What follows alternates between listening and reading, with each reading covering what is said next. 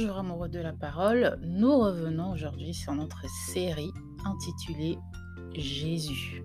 Une série euh, que nous centrons sur notre Seigneur et Sauveur, la raison même d'être euh, de tous ces podcasts, Jésus.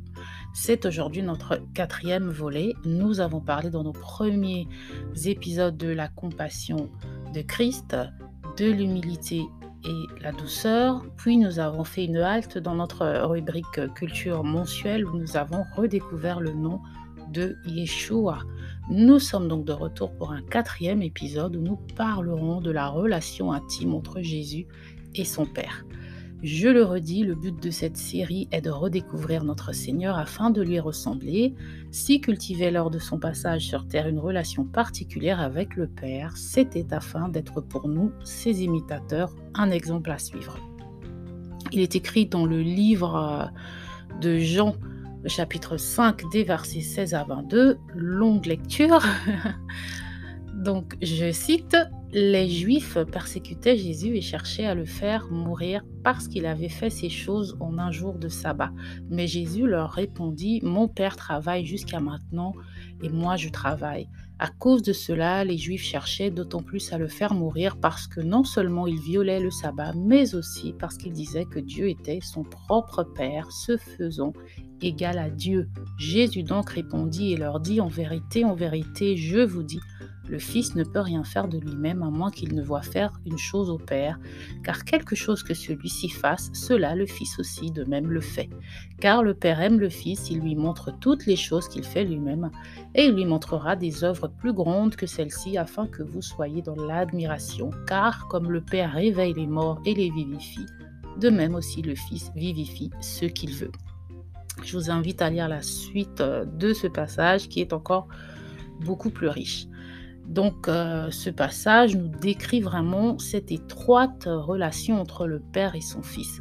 Si Jésus voit le Père faire, il faut donc qu'il passe du temps avec lui, il faut passer du temps avec une personne pour apprendre d'elle. Aussi, honorer un fils revient à honorer un père. C'est aussi valable de nos jours. Si mon enfant est insulté, je le prends comme une offense personnelle, moi son parent. Si donc nous sommes enfants de Dieu, nous devons aspirer à avoir une relation intime semblable à celle de Jésus et son Père.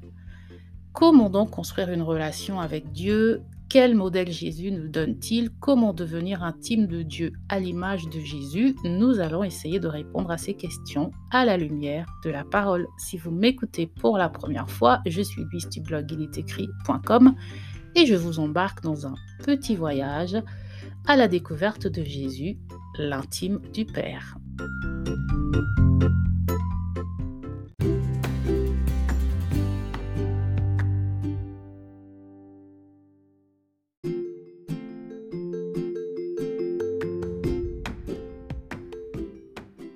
Tout d'abord, euh, je me suis toujours posé une question. On entend ici et là, et moi-même je le dis souvent, que nous devons avoir une relation intime avec Jésus. Est-ce que ce serait écrit littéralement dans la Bible ou est-ce que c'est juste ce que nous déduisons des Écritures? Comment la Bible définit-elle l'intimité?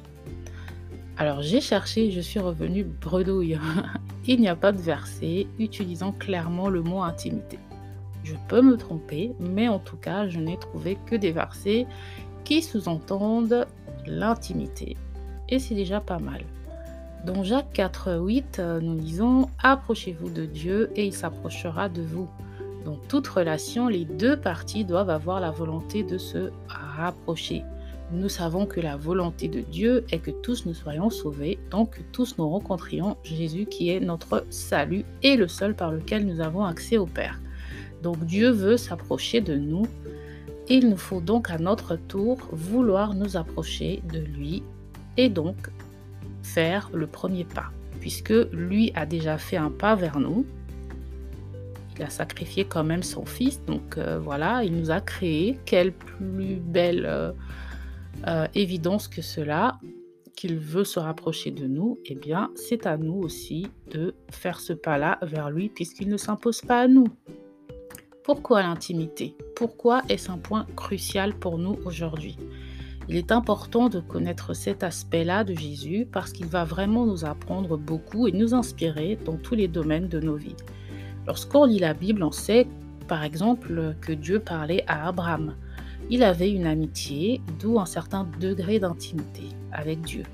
Par exemple, Dieu ne voulut pas cacher à Abraham, dans Genèse 18, qu'il allait détruire Sodome et Gomorre, ce qui permit euh, à Abraham euh, ben, d'intercéder pour Lot, ce qui a permis que euh, voilà, qui a permis que la famille de Lot soit sauvée, à l'exception de son épouse qui, en regardant derrière, sera transformée en statue de sel. Voilà. Donc ensuite, on a l'exemple de Moïse qui parlait en face avec Dieu, il parlait face à face avec Dieu, et Moïse voyait la gloire de Dieu au point où son visage resplendissait de cette gloire. Il y a d'autres euh, exemples dans la Bible, mais je ne vais citer que ces deux-là. Le point commun entre ces personnages qui avaient une relation particulière avec Dieu, c'est que tous suivaient et appliquaient sa parole. Dieu dit d'ailleurs à Isaac, dans Genèse 26, au verset 5, qu'il le bénit parce qu'Abraham son père, avait obéi à sa voix et qu'il avait observé ses ordres, ses commandements, ses statuts et ses lois. Si pour Abraham on parlait d'amitié, avec Jésus on parle d'une relation encore plus profonde qui est celle d'un père et de son fils. Effectivement, un père habite la même maison que son enfant, passe du temps avec lui, instruit directement son enfant, lui apprend directement des choses et donc il est son exemple. C'est pour cela que Jésus dit que tout ce qu'il fait, c'est parce qu'il a vu Dieu faire. il dit donc dans Jean 5, des versets 19 à 20, je cite donc notre passage du jour, En vérité, en vérité, je vous dis que le Fils ne peut rien faire de lui-même à moins qu'il ne le voie faire au Père, car tout ce que le Père fait, le Fils aussi le fait pareillement, car le Père aime le Fils et il lui montre tout ce qu'il fait. Comment peut-il voir ce que le Père fait? Eh bien, c'est en passant du temps avec lui.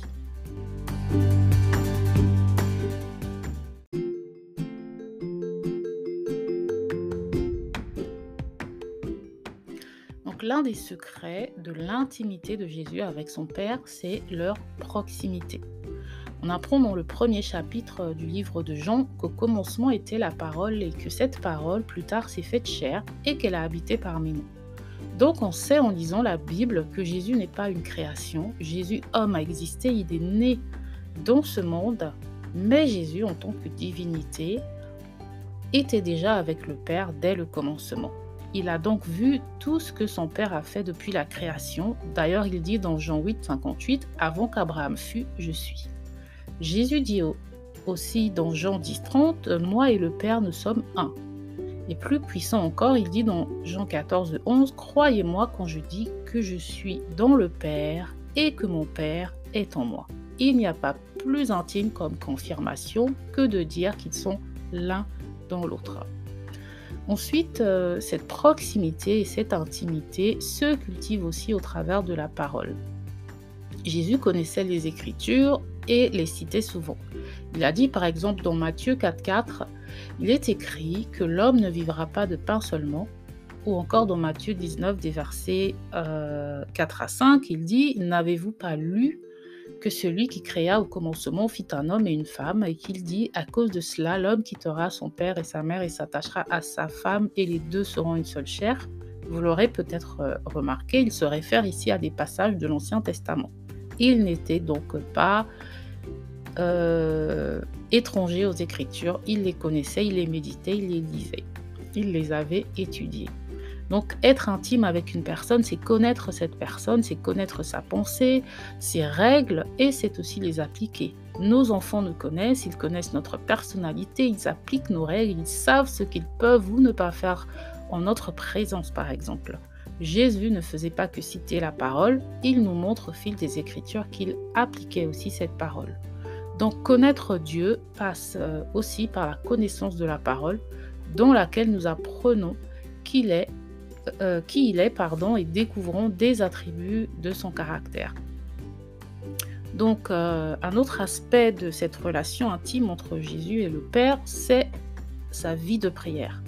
On sait qu'il a passé 40 jours dans le désert à prier avant de commencer son ministère, mais on peut citer plusieurs autres exemples dans la Bible où on voit que Jésus se met souvent à part pour prier, comme dans Matthieu 14, 23 où on lit ⁇ Il monta sur la montagne pour prier à l'écart ⁇ et comme le soir était venu, il était là seul. Dans Luc 6, 12, en ce temps-là, Jésus se rendit sur la montagne pour prier et il passa toute la nuit à prier Dieu. Ou encore dans Marc 1, 35, vers le matin, pendant qu'il faisait encore très sombre, il se leva et sortit pour aller dans un lieu désert où il pria.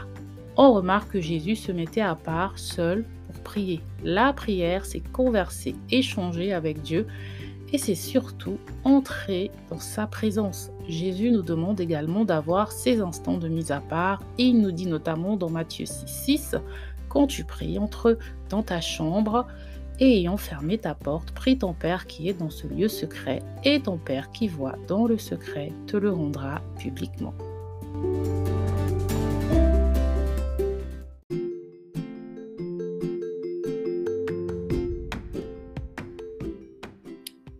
Nous avons donc vu euh, quelques aspects de l'intimité de Jésus avec le Père. Premièrement, la proximité. Un père et un fils habitent ensemble, ou en tout cas se côtoient. Ils sont un.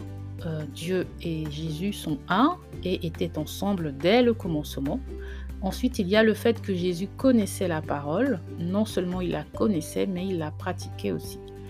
Il y a aussi la prière qui est importante. Passer du temps seul en tête à tête avec Dieu, c'est ce que la parole nous demande de faire pour nous rapprocher de Dieu. Pour nous donc chrétiens, nous devons suivre l'exemple de notre Seigneur Jésus et demeurer en lui, comme il nous dit dans Jean 14, 21. Celui qui a mes commandements et qui les garde, c'est celui qui m'aime, et celui qui m'aime sera aimé de mon Père. Je l'aimerai et je me ferai connaître à lui. Et dans Jean 15, 4, il dit encore Demeurez en moi et je demeurerai en vous. Comme le sarment ne peut de lui-même porter du fruit s'il ne demeure attaché au cep, ainsi vous ne le pouvez non plus si vous ne demeurez en moi. Nous savons que Jésus est le seul chemin, le seul lien nous reliant au Père. Alors c'est au travers de lui que nous devons cultiver notre intimité avec Dieu. Notez que le lien entre le père et un fils n'est pas toujours un lien intime. Dans notre vie d'humain, certains parents ne sont pas forcément intimes avec leurs enfants.